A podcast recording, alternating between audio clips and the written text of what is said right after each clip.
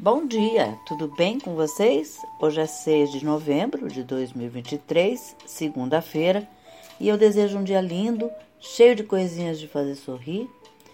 E, e a receita de hoje é uma frigideira de legumes ao creme.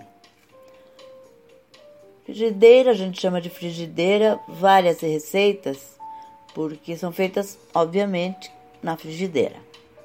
Os ingredientes que você vai precisar para a receita são 4 colheres de sopa de manteiga, uma cebola picada, dois dentes de alho amassados, uma cenoura ralada, uma xícara de chá de tomate e cerejas cortados ao meio, meia xícara de chá de champignon em lâminas, duas xícaras de chá de brócolis cozido ao dente, duas xícaras de chá de couve-flor cozida ao dente, uma lata de creme de leite, uma colher de chá de farinha de trigo, uma xícara de chá de requeijão catupiry, meia xícara de chá de queijo prato ralado, sal e pimenta do reino a gosto.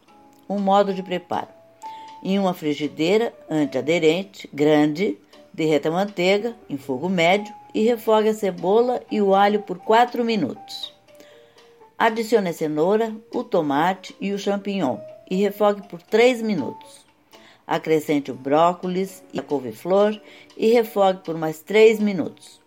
Com um batedor de arame, misture o creme de leite, a farinha, o requeijão e o queijo e tempere com sal e pimenta.